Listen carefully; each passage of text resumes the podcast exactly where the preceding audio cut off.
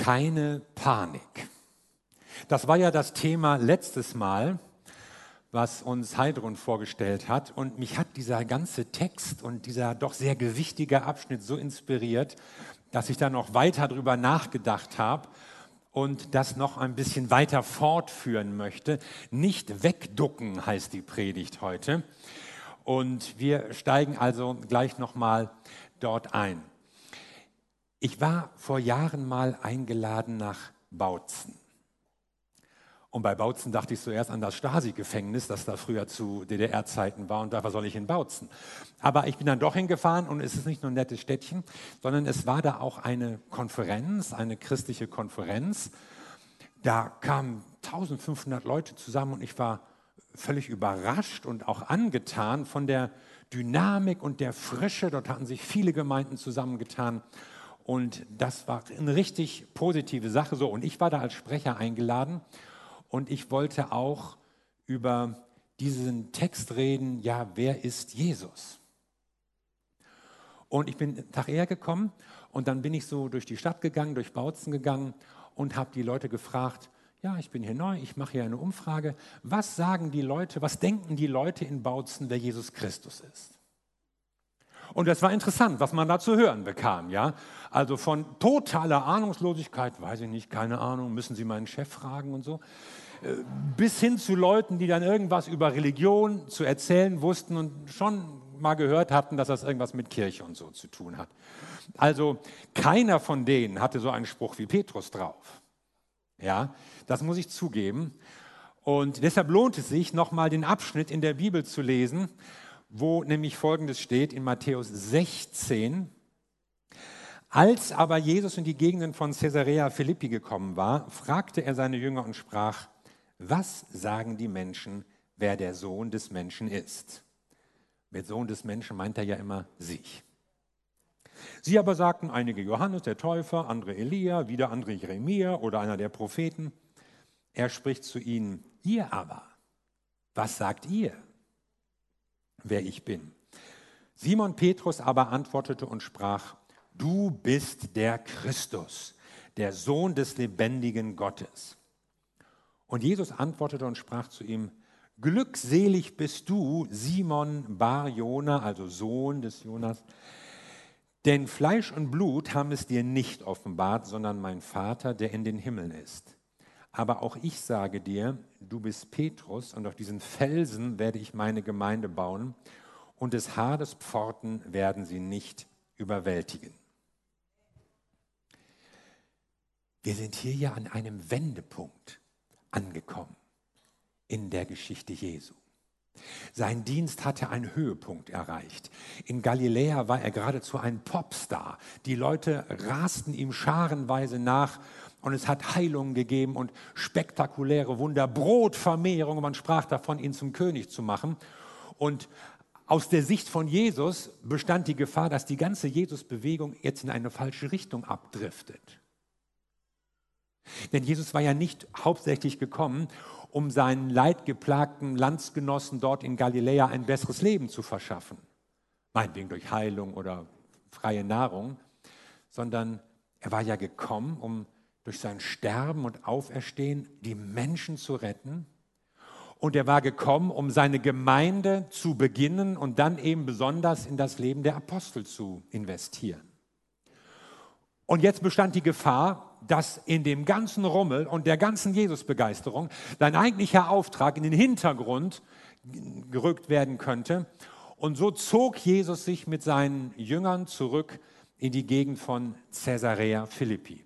Und das lag, wie ihr hier auf der Karte seht, weit im Norden außerhalb Israels. Es war in einem Nachbarland, gehörte zwar auch zum Römischen Reich, aber es war anderes Volk, andere Kultur, andere Verhältnisse und da kannte man ihn nicht.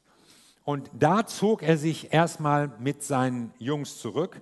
Und wir wollen natürlich wissen, Jesus, wieso gehst du gerade nach Caesarea Philippi? Naja, weil er Ruhe haben will. Ja, okay. Aber er hätte auch woanders hingehen können, um Ruhe zu haben. Jesus ging auch aus theologischen Gründen nach Caesarea Philippi, denn das war ein bedeutender heidnischer Kultort. Das war ein Ort vieler Götter, das war ein Ort der Kaiserverehrung und das war ein Ort, der so als Eingang zur Welt der Toten galt, zum Hades. Und dorthin führt Jesus seine Leute. Und ich habe euch noch mal ein Foto mitgebracht aus dem, ja, das ist ein Foto, modernes Foto, aber noch ein Foto aus dem ersten Jahrhundert. Ist ein bisschen nachkoloriert, damit das nicht nur schwarz-weiß ist. Und ihr seht da eben äh, links den Tempel des Augustus, des Kaisers. Und äh, rechts dieser Tempel ist ein Pantheon. Also ein Pantheon ist ja ein Tempel für alle Götter. Eigentlich war das Ganze so ein Heiligtum für den Gott Pan, aber Pantheon meint eben nicht für den Gott Pan, sondern für alle Götter. Und da konnte man alle verehren. Da unten sieht man noch so einen Ziegentanzplatz, wo dann heilige Ziegen getanzt haben. Also so sah das aus. Und in diese Gegend geht Jesus mit seinen Jüngern. Caesarea Philippi war eine Residenzstadt. Ein Herodes-Sohn residierte dort. Sie war ursprünglich von Alexander dem Großen gegründet und in den letzten Jahren stark ausgebaut worden, eben auch als Heiligtum für jede Menge Götter. Und an diesen Ort vieler Götter, des Kaiserkults, des Totenreiches, geht Jesus mit seinen Jüngern und er stellt ihnen Fragen. Er stellt sie vor Entscheidungen. Und die erste Frage ist ja, wer bin ich? Und Jesus stellt diese Frage nicht in seiner beschaulichen Heimat Galiläa, sondern er stellt sie an diesem mondänen, weltlichen Ort, wo es viele Götter gab und viele Leute, die viele verschiedene Götter anbeteten. Hier seht ihr mal gerade so die zwölf Götter des Olymps, das war nur ein Teil, das waren nur die wichtigsten Götter der Griechen, es gab noch jede Menge andere. Und an diesem Ort stellt Jesus den Leuten die Frage, und in Galiläa, wo man umgeben war von seiner Familie, seinen gewohnten Leuten, den anderen Gläubigen, da war das eigentlich klar. Ja, welchem Gott wollt ihr dienen? Ja, wir dienen natürlich dem Gott der Bibel, welchem denn sonst und so. Aber hier war ein Ort, wo es viele andere Götter gab. Man könnte auch andere Götter verehren. Vielleicht war das sogar einfacher. Vielleicht brachte das sogar weniger Schwierigkeiten mit sich. Vielleicht war das sogar leichter. Vielleicht machte das sogar mehr Spaß.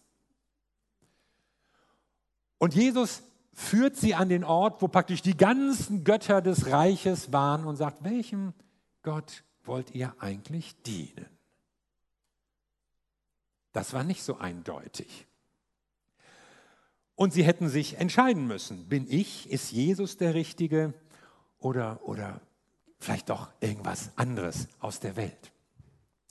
Man spricht ja heute von der multioptionalen Gesellschaft.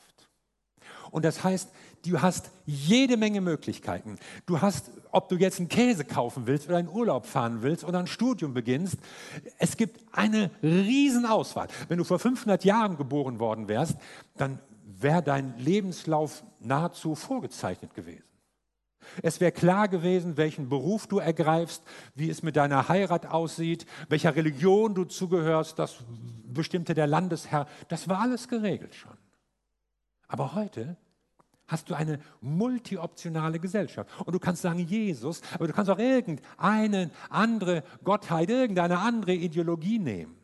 Und du musst noch nicht mal sagen, ja, ich nehme nicht Jesus, sondern die, sondern du kannst das alles so integrieren. Es gibt ja nicht nur die anstatt Jesus-Option, es gibt ja die, die auch Jesus-Variante. Ich nehme Jesus auch so in mein Leben hinein, so als I-Punkt, um nicht zu sagen als I-Point meiner religiösen Gefühle. Und kann aber ansonsten glauben und machen, leben, wie ich will. Und man merkt, dass die heutige Kultur mit der Kultur der Antike eine ganze Reihe Gemeinsamkeiten hat. Und deshalb stehen wir auch vor dieser Frage irgendwann. Wer ist Jesus? Und zwar nicht nur, was denken die Leute in Hamburg, wer Jesus ist, sondern was denkst du? Es reicht irgendwann nicht mehr zu wissen, ja, was denken die Leute? Im Fernsehen haben sie gesagt, Markus Lanz findet, mein Friseur meint, im Internet steht. Was sagst du, wer Jesus ist? Und diese Frage stellt Jesus und Petrus sagt, du bist der Christus. Und das ist ja nicht nur der Nachname. Manche denken ja, der hieß Christus mit Nachnamen, aber es war ja eigentlich eine prophetische Bezeichnung, der Gesalbte Gottes, der verheißene Retter, der in den Schriften des Ersten Testaments angekündigt war. Und ihr müsst euch das jetzt mal vorstellen. Petrus, ein normaler Jude, befand sich mit seinen Leuten eigentlich so in einer jahrhundertelangen Warteschleife. Wann wird er endlich kommen, dieser verheißene Messias? Und die Leute wurden geboren und sie starben und der Messias war immer noch nicht da. Und ab und zu gab es irgendwelche Leute, die aufstanden und sagten, ich bin's. Und hier und da. Und dann wieder Enttäuschung. Dann war es doch nicht. Und vielleicht geht es euch auch so, je länger man auf irgendetwas wartet, desto unwahrscheinlicher scheint es dir und am Ende kannst du kaum glauben, wenn es dann doch noch mal eintritt. Aber Petrus kam zu der Überzeugung, du bist der Christus, der, auf den unsere ganze Nation seit Jahrhunderten wartet. Trotz aller Enttäuschung. Jetzt ist er da. Für ihn war Jesus nicht so der Meisterlehrer und der Wundertäter, sondern er war für ihn der einzige Retter Gottes. Du kannst nur einem Gott dienen. Und Petrus hat es erkannt und Petrus hat sich entschieden. Und wenn jemand sagt, du bist der Christus, Christus ist griechisch, hebräisch würde es Messias heißen, dann bewegt man sich ja ganz noch so im Rahmen seiner jüdischen Religion. Aber Petrus spricht weiter und sagt, du bist der Christus, der Sohn des lebendigen Gottes. Und mit diesem Nachsatz bewegt sich Petrus praktisch raus aus dem jüdischen Rahmen hinein in die griechisch-römische Welt und geht auf Konfrontationskurs mit dem Imperium. Denn im römischen Reich gab es schon einen Sohn Gottes. Und der hieß Tiberius. Man hat ja die römischen Kaiser immer mehr als Götter verehrt. Im Osten des Reiches gab es ja schon eine sehr lange Tradition eines sakral überhöhten Königtums von den Pharaonen angefangen und anderen Herrschern, die wurden alle so als Götter verehrt. Im Westen, im lateinischen, republikanischen Westen war man da skeptisch. Aber als Augustus an die Macht kam, da hat er Frieden gebracht. Frieden nach 100 Jahren Bürgerkrieg. Und er wurde als Friedensbringer verehrt, als Heilsbringer für die Welt mit dem dann eine Zeit der Ruhe und der Ordnung und der Gerechtigkeit des Friedens wieder begonnen hat im römischen Reich. Es gab einen römischen Dichter namens Vergil, so ein ganz, ganz bedeutender römischer Dichter, der hat schon im Jahre 40 vor Christus ein Gedicht geschrieben und in diesem Gedicht wird gesprochen von einem kommenden Knaben, der die Welt retten wird, der neues Leben bringen wird. Und als dann Augustus regierte, haben die Leute das auf Augustus bezogen. Aber als die Christen, die Kirchenväter das gelesen haben, da dachten sie, Vergil muss irgendwas von Jesaja gelesen haben. Oder vielleicht hat Gott ihn sogar direkt inspiriert und auf Jesus hinweisen lassen. So ähnlich klang das, was in diesem Gedicht der vierten Ekloge heißt das, steht zu dem, was auch Jesus Christus gemacht hat.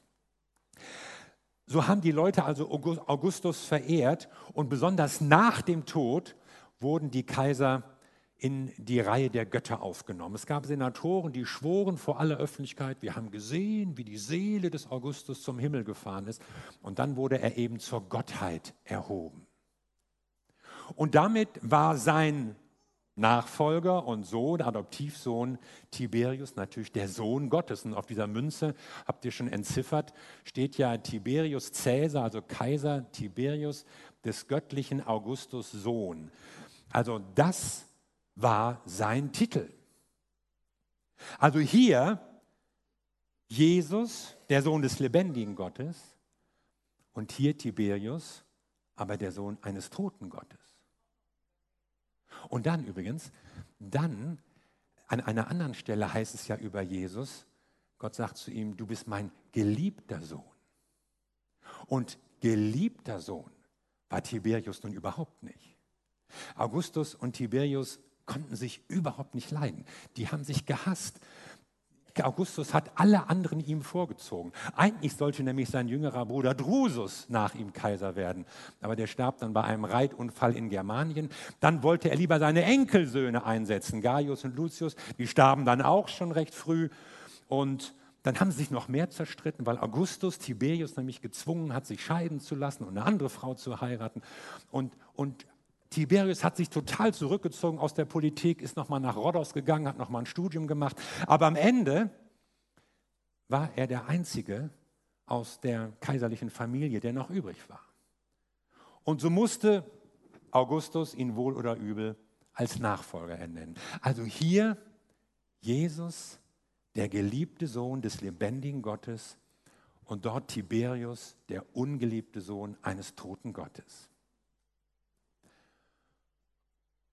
Und ihr merkt, das ist nicht nur so ein frommes Bekenntnis, so eine rein religiöse Aussage, die Petrus dort trifft, sondern das ist ein Satz mit politischem Zündstoff. Mit wem haben wir es hier zu tun?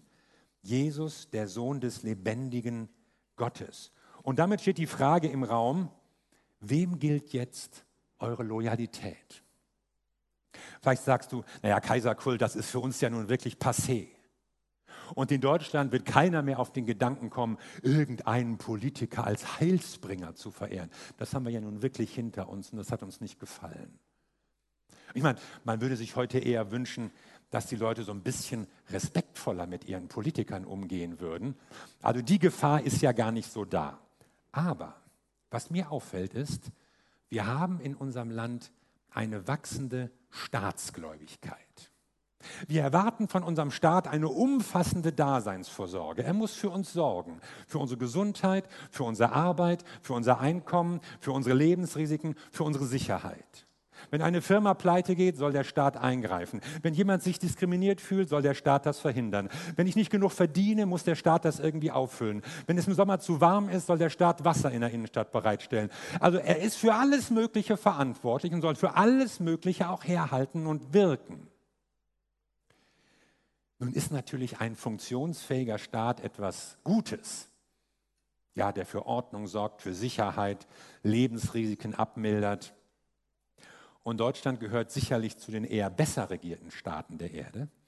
Aber ich nehme eine wachsende Tendenz weg von einer Eigenverantwortung, stelle ich fest, und merke eine immer höhere Erwartung, was der Staat alles regeln und klären und bestimmen und verbieten und anordnen muss. Lassen wir uns so gerne bevormunden wir verachten unsere Politiker, aber wir verehren unseren Staat. Und er ist so unsere Hoffnung für unsere Sicherheit, für unsere Zukunft, für alles Mögliche. Insofern hat die Auseinandersetzung mit dem Kaiserkult was sehr Aktuelles. Denn im Kaiserkult verkörperte sich ja die römische Staatsidee. Es ging ja gar nicht um Tiberius persönlich. Der Kaiser stand für den Staat. Und indem man den Kaiser verehrt hat, drückte man sein Gehorsam, seine Unterwerfung unter diesen römischen Staat, unter das Imperium aus. Und indem der Staat eben den Kaiserkult forderte, wurde eben auch deutlich, dass er einen Anspruch stellte auf absolute Macht, auf die totale Herrschaft. Und diesem Machtanspruch hatte sich jeder Bürger des Staates unterzuordnen, egal welche Religion er sonst hatte. Und dieser übermächtigen Staatsidee tritt jetzt Petrus mit diesem Bekenntnis entgegen und sagt, wir verehren nicht Tiberius, den ungeliebten Sohn eines toten Gottes. Wir verehren Christus, den geliebten Sohn eines lebendigen Gottes. Und das versprach Ärger.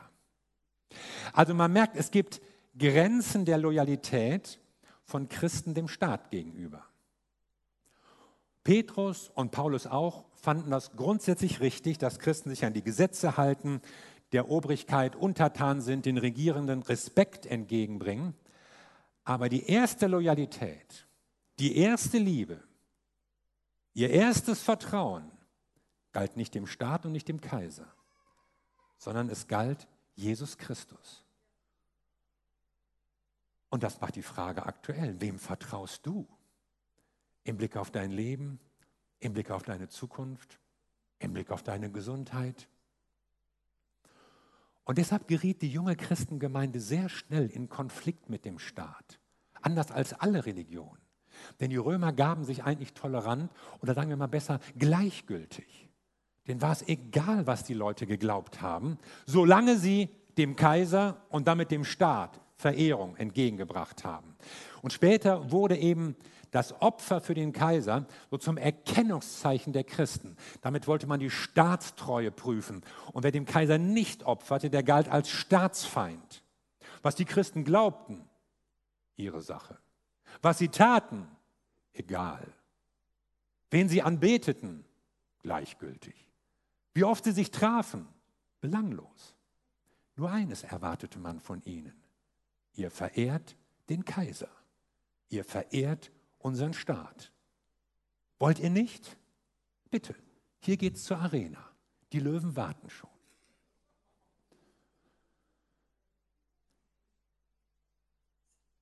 Das Christentum war also von Anfang an eine Bewegung, die auch politischen Zündstoff mitgebracht hat.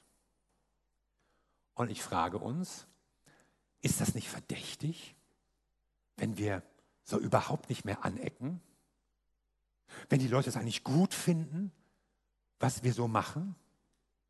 Jesus sagt folgendes in Lukas 6. Glückselig seid ihr, wenn die Menschen euch hassen werden und wenn sie euch absondern und schmähen und euren Namen als böse verwerfen werden, um des Sohnes des Menschen willen. Oh, da habe ich aber andere Seligpreisungen im Kopf. Ja, aber das sagt Jesus auch. Freut euch an jenem Tag und hüpft, soll er noch hüpfen. Denn siehe, euer Lohn ist groß in den Himmeln. Wehe, wenn alle Menschen gut von euch reden, denn ebenso taten ihre Väter den falschen Propheten. Es ist also verdächtig, wenn wir gar nicht mehr anecken. Die Gemeinde ist eine Kontrastgesellschaft. Und auf diese Kontrastgesellschaft, darauf kann man ja jetzt in zweifacher Weise reagieren. Man kann sich erstens zurückziehen und sagen, oh, wir halten uns fern von der Welt. Wir haben so wenig Berührungsflächen wie möglich. Und natürlich, wir wollen noch mal den einen oder die andere auch rausretten und zu uns dann ins Rettungsboot holen. Aber ansonsten haben wir mit der Welt wenig zu tun. Oder man kann sagen, wir wollen in die Welt hineinwirken und wir wollen diese Welt verändern. Und ich weigere mich zu sagen, dass das Widersprüche sind, ja, kontradiktorische Widersprüche, die man nicht auflösen kann. Ich glaube, wir sollen beides tun. Wir sollen einzelne Menschen herausrufen aus dieser Welt und einladen in die Nachfolge Jesu. Und wir sollen arbeiten und handeln, um diese Welt zu verändern, damit es besser wird. Wir sollen dieser Welt zeigen, es geht auch anders. Die Gemeinde muss der Welt zeigen, dass es mit Jesus in allen Bereichen besser geht. In der Familie, am Arbeitsplatz, in deinem Geschäft, mit der Umwelt. Wir müssen zeigen, dass ein Leben in der Nachfolge Jesu diese Welt verändert, positiv verändert. Und zu dieser Verantwortung sind Christen gerufen. Sie dienen, ja, sie dienen auch der Welt und der Gesellschaft aber immer nur in zweiter Linie. Sie dienen zuerst Jesus Christus, nicht dem Kaiser, nicht irgendwelchen Göttern. Denn du kannst nur einem Herrn dein Leben anvertrauen.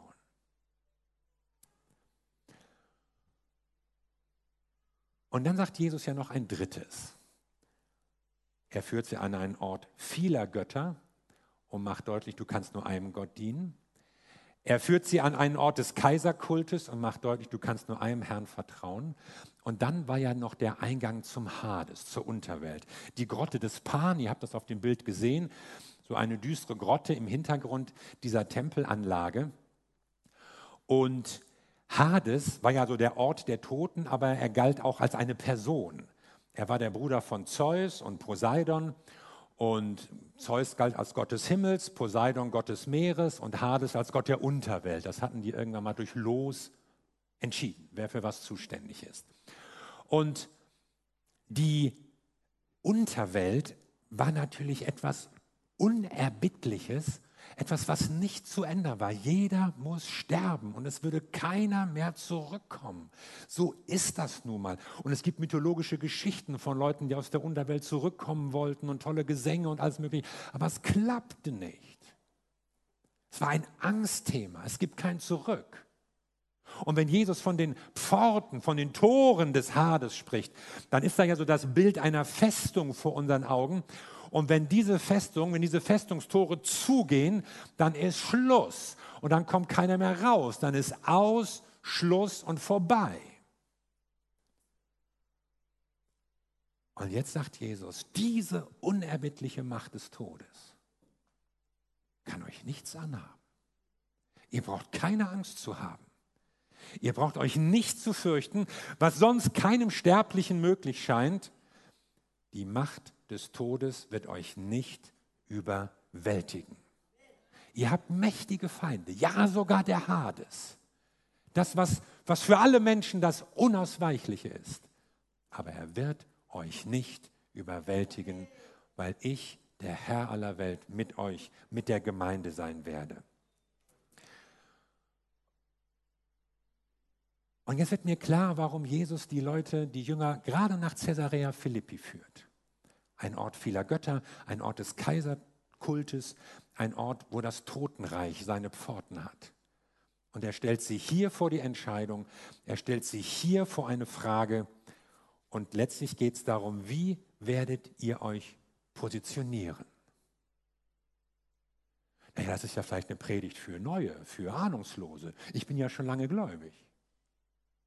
Aber Jesus stellt die Frage ja seinen Jüngern, seinen Aposteln, seinen auserwählten Aposteln. Die waren Jahre mit ihm unterwegs. Und was die gesehen hatten an Wundern, das, da können wir nur von träumen.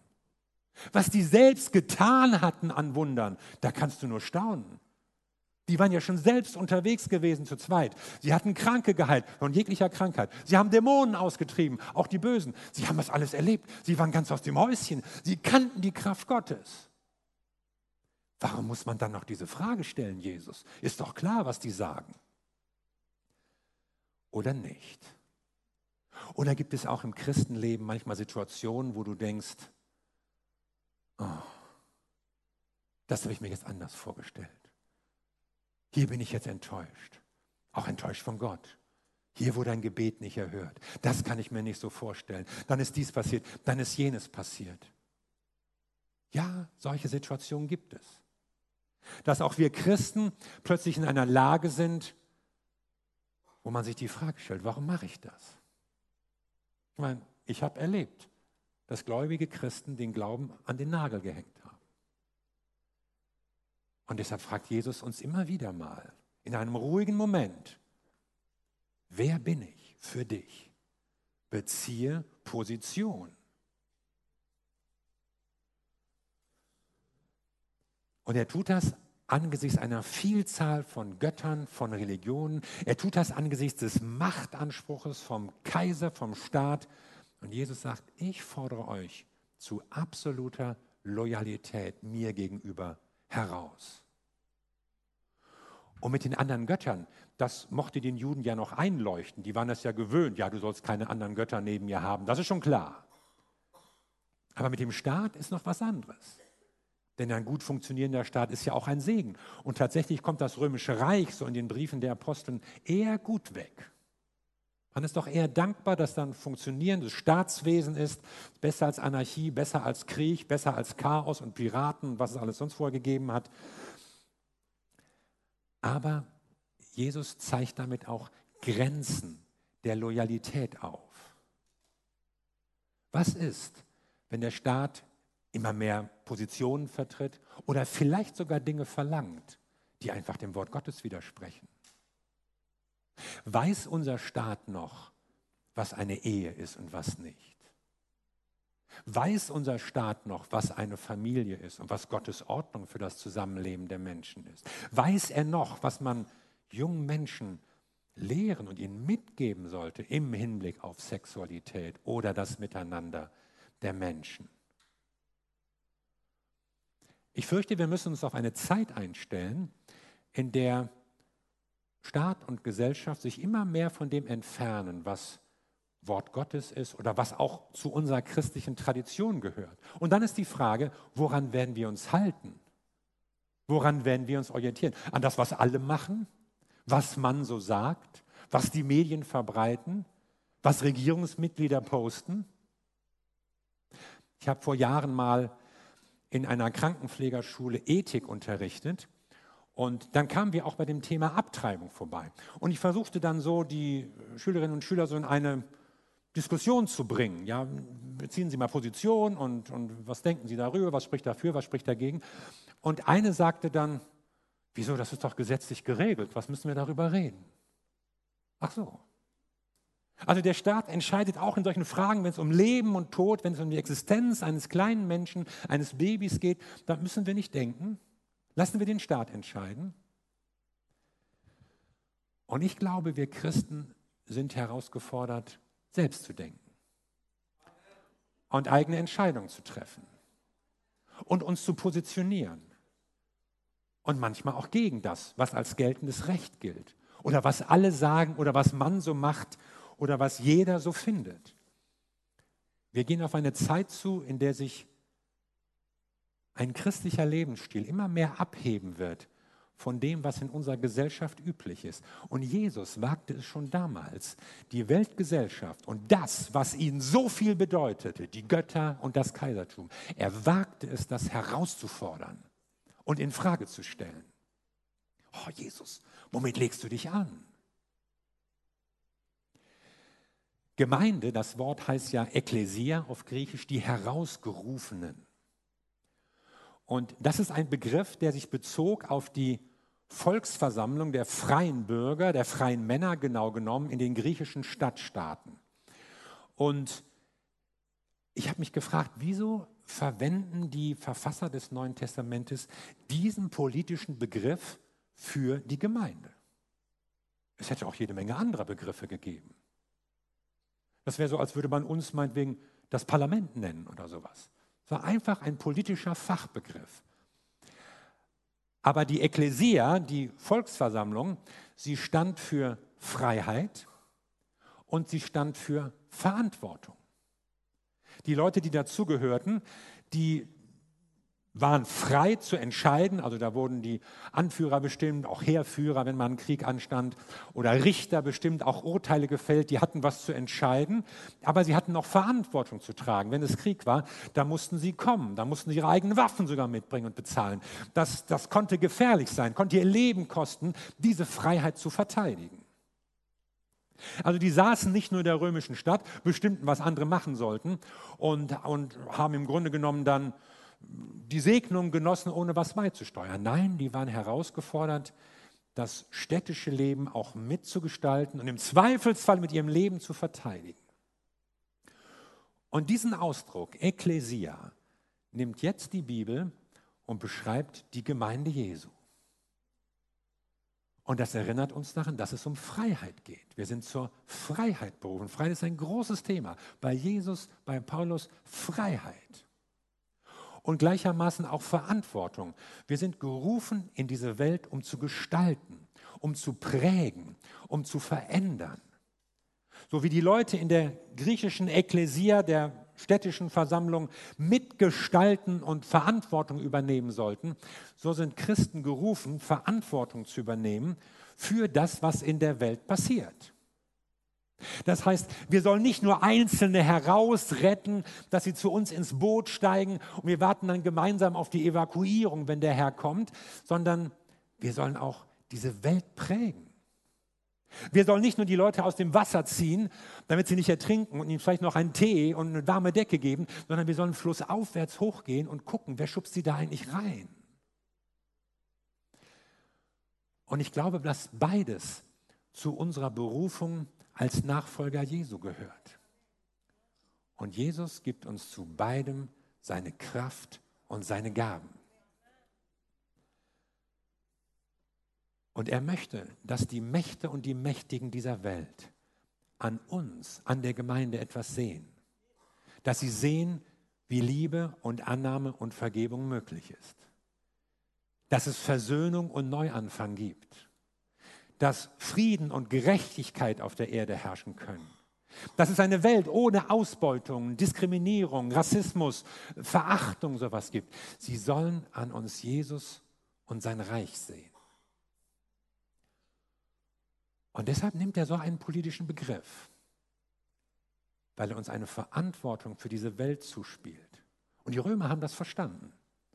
Denn immer wieder geriet gerade die Christengemeinde, eigentlich eine kleine, unbedeutende Religionsgemeinschaft, in großen, großen Konflikt mit dem römischen Staat. Also der Begriff Ecclesia, die herausgerufenen, meint gerade nicht einen frommen Rückzug, wo man sich irgendwo hinter Klostermauern einschließt und sich von der Welt, soweit es nur geht, irgendwie fernhält, sondern es bedeutet, Verantwortung zu übernehmen, es bedeutet Einmischung, Mitgestalten, Handeln und Gottes Willen in dieser Welt leben und umsetzen. Und deshalb können wir uns nicht wegducken, wie wir es vielleicht manchmal wollen, so vielleicht unter dem Radar der Welt bleiben, dann ärgern die sich nicht, kriegen wir auch keinen Stress und so. Nein, wir sind herausgefordert, auch aufzufallen. Wir müssen auch riskieren, anzuecken mit unserer Botschaft von Jesus Christus als einzigem Retter, mit unserem Lebensstil, mit unserer Ethik. Manchmal ist das Leben der Gemeinde und das Leben eines Christens eine konfrontative Sache. Das ist der Kampf, dem du nicht ausweichen kannst, wenn du Jesus Christus nachfolgen möchtest. Aber das Schöne bei Jesus ist ja, er schickt uns ja nicht nur einfach los, macht mal, sondern er rüstet uns ja aus. Er schickte seine Jünger los und sie sollten predigen und überall und so. Aber er sagt, ich gebe euch Vollmacht. Er gibt dir die Gaben, damit du in seinem Namen handeln kannst. Er gibt dir die Weisheit, damit du gute Entscheidungen treffen kannst. Er gibt dir auch Mut, damit du die Schritte gehen kannst, die er von dir will. Und so wird Jesus dir alles geben, was du brauchst, um deinen Auftrag zu leben, als Herausgerufener, als jemand, dessen erste Loyalität Jesus Christus gehört. Niemandem sonst, nichts in dieser Welt. Jesus Christus aber er ist bei dir, er stärkt dich und er garantiert dir die Macht dieser Welt. Selbst die Macht des Todes kann dir nichts anhaben. Die Pforten des Totenreichs werden seine Gemeinde nicht überwinden. Amen.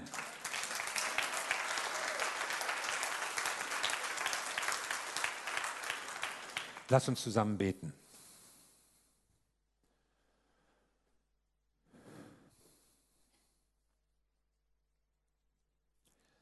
Wir danken dir, Jesus Christus. Du bist der Herr der Gemeinde. Du baust deine Gemeinde. Wir dürfen dabei sein, wir dürfen mithelfen. Aber nicht wir müssen Gemeinde bauen, sondern du bist es, der seine Gemeinde baut.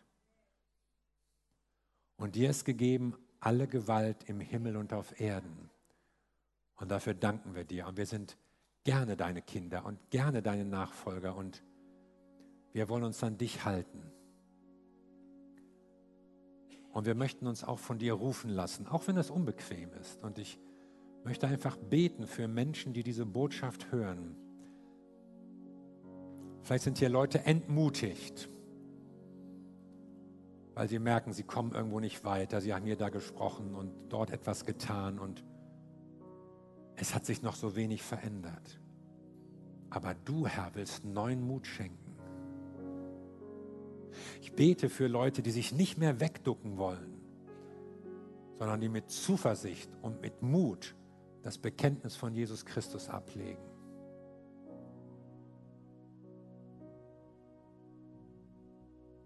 Und ich glaube, es ist ein guter Moment, um jetzt dafür zu beten. Du hast diese Botschaft gehört und du merkst, wozu Gott dich ruft, was Jesus auch von dir erwartet. Er hat dich beschenkt, er hat dich gerettet, er liebt dich unendlich, aber er ruft dich auch in einen Auftrag, er hat auch Erwartungen. Und wenn du sagst, oh, wie soll ich das schaffen? Dann kannst du zu ihm kommen und sagen, Jesus, stärke mich. Und es ist jetzt der richtige Moment, um einem Gebet zu sagen, ja, Jesus, ich lass mich rufen. Ich lass mich rufen und senden. Ich will dich in dieser Welt bekennen. Durch mein Reden, durch mein Leben, wie auch immer. Aber ich verstehe, dass ich gerufen bin, als Bekenner für Jesus Christus in dieser Welt zu leben.